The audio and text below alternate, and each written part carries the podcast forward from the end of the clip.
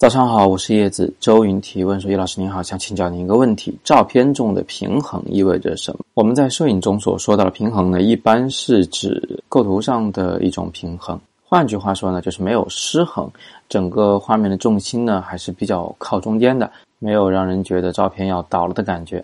你可以把它想象成一个天平，然后呢，啊，咱们左边放一点物体，右边放一点物体。只要两者的重量相差的不是特别多，那么呢，啊，这个天平呢就会维持一个比较水平的状态。啊，如果一侧的物体实在是太重的话，那它可能就会倾覆了，它会可能会翻倒。所以我们在构图的时候啊，如果在画面的一侧有一件物体的话，我们通常会在另一侧啊丢上另一件物体。当然，这两件物体之间呢，呃，它可以是完全一样大的，也可以是稍许的有一点不一样。我下面这张照片呢是在巴厘岛拍摄的，后边是巴厘岛的火山口。因为那艘小船呢现在在最右侧，呃，离这个画面的边缘已经很靠近，很靠近了，所以我就不得不在左侧丢一艘大船来搭配。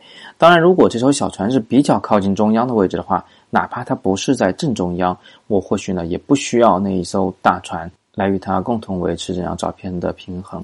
所以咱们所说的这种平衡啊，它也不是绝对的。从另一个方面来说呢，完全的平衡啊，也会意味着非常的单调和无聊。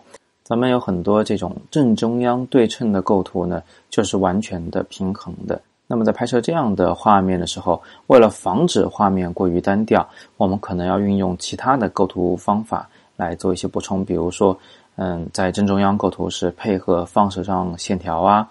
比如说，我们把一个人物拍在正中央的时候呢。那么它一定要足够的特别，不管是从服饰、长相还是表情上，都不能落于俗套。所以呀，平衡它意味着平稳，意味着稳定，也可能会意味着安静，甚至意味着安全感。但是过于平稳的画面意味着单调，或者是说一成不变，难以吊起人们的胃口，从而呢让画面的冲击力大为减弱。到底应不应该使用平衡的构图？到底应该平衡，还是故意的去打破平衡，营造头重脚轻的感觉？那么这个呢，还是要看你的画面的主题来决定。只有适合主题的构图方式才是最好的构图。最后呢，我在末尾附上了四条活动通知，其中呢有征稿、有讲座，也有摄影集训营，还有我们自由职业摄影师的新的学期的招生。感兴趣的同学可以直接点击文字进入查看。每天早上六点半，摄影早自习，不见不散。